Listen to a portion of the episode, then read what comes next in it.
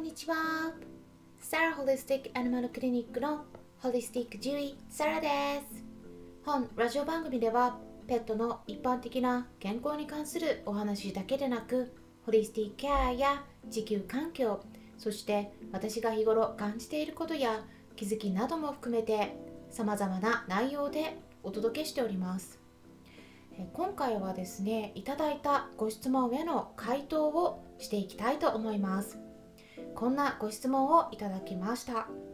いただいた文章をそのまま読み上げますね。こんにちは。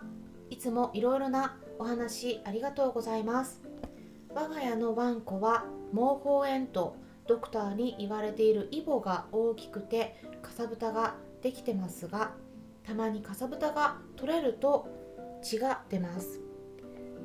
ドクターから処方された泡タイプの抗生剤をたまにつけるのですがイボが大きくなった気がします。ドクターはこれは老犬だから大丈夫だと言いますがとても心配です。泡タイプの抗生剤を使って消毒していたら小さくなるのでしょうか？それとも効果はないものでしょうか？もう16歳の老犬なので手術はしたくありません。どうしたらいいのか分かりませんアドバイスをよろしくお願いしますということなんですが、まあ、いつものように結論からお伝えしますと、えー、その毛包炎の原因が細菌であってでその細菌が増えて感染を起こしているということであればまあ、有効かなとは思います。うんまあ、ただ一般論になるんですけれども他の方が分かるように、えー、ワンちゃんの毛包炎というのがどういうものか解説しますと、これはね人間でいうところのおできになります。毛根を包んでいる周りの部分を毛包と呼んでいるんですね。でそこに炎症が起きた場合に毛包炎と呼ばれたりしますで今回のご相談では抗生剤を塗っているにもかかわらず良くならないということなんですね。で、ただね良くならずに大きくなってしまっている場合、ま、次の2つが考えられるかなと思うんですね。まず1つ目抗生剤の使い方が間違っているということ。そして2つ目原因が細菌ではないかま、もしくは細菌の感染だとしても、ま、そこに何か別の病気が加わっている場合ということですね。まあ一つずつ簡単に解説していきますとまず1つ目としてはこれがね結構多いんですが飼い主さんが抗生剤をきちんとうまく使えていない場合があるんですね。抗生剤っていうのは細菌の動きを止めたりまあ、細菌を壊したりする役目を持っています。でもその細菌の感染を起こしていると言っても細菌っていうのは一つではありません。数えきれないくらいの数が増えているはずなんですね。でその数をゼロにしていくためには一気に集中して叩かないとならないんです。生き残っている細菌がいるとそこから回復して今度は増え始めるんですねでそこで細菌も今度は抗生剤に対して対策を打つようになってきますもう何回も繁殖を繰り返すうちに今度は耐性菌と呼ばれる抗生剤に対して耐性を持つ菌が出てきてしまうんですね。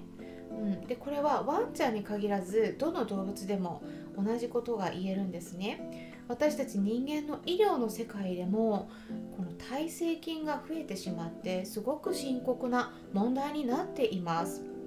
抗生剤っていうのはね軽い気持ちで使ってはいけないお薬なんですね、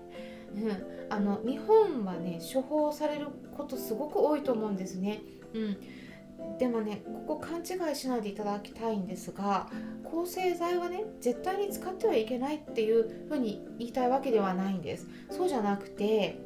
使い方の問題なんですね。私たちは常に細菌を飼っています。目で見えないだけで善玉菌も悪玉菌も皮膚の上にいるし口の中とか鼻の中、まあ、胃腸の中とかね。いろんなあらゆる場所に細菌がついています。で抗生剤を使うということはその細菌のバランスを崩すっていうことになるんです。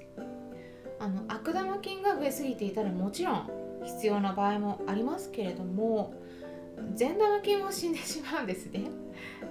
うん、であのしかもね最初にそのそれを使ってしまうと今度は悪玉菌の方が賢くなって 抗生剤で叩かれないように自分自身を守る術を身につけてしまいます。ですから抗生剤はあの使う時っていうのはね本当に、えー、何の種類を使うのか、うん、えー、どの細菌が増えていてどの抗生剤が合うのか、うん、っていうところまでしっかり見てから選んで集中的に使うこういうやり方がすごく重要になってくるんですね。なので抗生剤を使ったりやめたり使ったりやめたりあとたまに使うとかそういったねあのダラダラな治療をしてしまうと本当に治らなくなります。もう耐性菌ができできちゃうんですね。うん、でなので使う時は一気に集中して使いましょう。まあ期間としてはその今回の例で言うと、まあ、大体若い子だったら期間として早ければ1週間から2週間くらいで改善することが多いんですけれども、まあ、セニアの子になってくると回復力が弱いので2週間から1ヶ月くらいが、まあ、一つの目安になります。で見た目で良くなったかなと思っていても顕微鏡で調べると結構ね菌が残ってたりするんですですから抗生剤のやめ時っていうのは見た目で判断するのではなくて本当は動物病院のかかりつけの先生に見てもらってきちんと検査してで細菌がいなくなったのを確認してからストップするのを決めるのが一番いいですで海などがね出てくる場合はできるだけ痛くないようにゆっくり絞り出してから消毒してその後最後に抗生剤を塗るのが一番いいです。で本格的に治療する場合は本当はね抗生剤の種類が合ってない場合もあるんで、うん、あのどの細菌が、ね、増えているのかどの抗生剤が合うのかを検査できちんと確認してから抗生剤の種類を決めて使うのが理想的なんですね。ただねこういったことはかかりつけの動物病院の先生が決めることになるかなと思います。でそれから2つ目。他に治らない原因がないかどうかを探っていくことですね。皮膚の毛包炎になりやすい子っていうのは皮膚の環境が整っていないことがほとんどです。シャンプーをしすぎて乾燥肌になって皮膚のバリア機能が落ちていることもあるしあとは脂肪の代謝がうまくいってなくて皮膚が油っぽくなっていることもあります。でその他には細菌だけではなくてこのニキビダニという寄生虫とかあとはマラセチアと呼ばれるカビ、まあ、心筋ですね、まあ、そういったものが増えている場合もあるんですがこれらは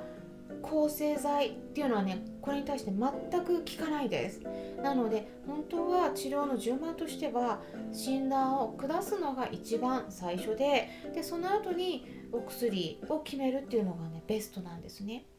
なのであのなかなか治らない場合はもう一度原点に帰ってみて検査してみるのがいいかもしれません、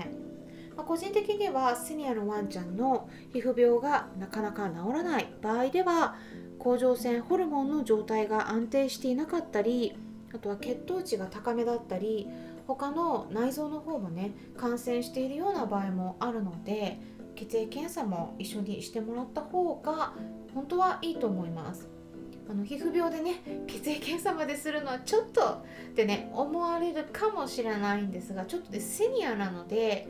でね病気がねそこで万が一分かった場合には皮膚だけではなくて体の方も一緒に治療していけるんですね同時に。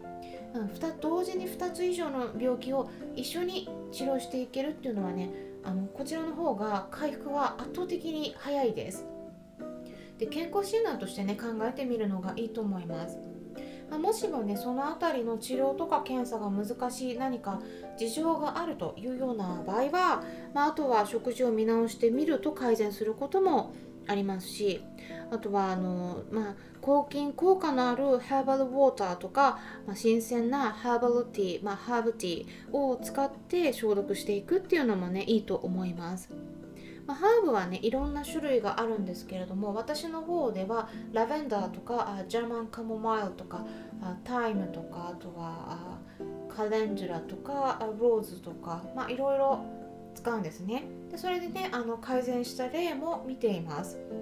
欧米ではね結構グリーンティー、えー、緑茶をねよく利用するんですね、うん、ただねこの辺りはちょっと間違えると良くないんであんまりね一般的にはちょっとお伝えしていないんですね。飼い主さんもねいろいろあのできるできないとかいろんな事情がねいろんな方いらっしゃるので動物その子それぞれの状態によって決めていく必要があるかなと思います。なので興味のある方は個別にご相談ください。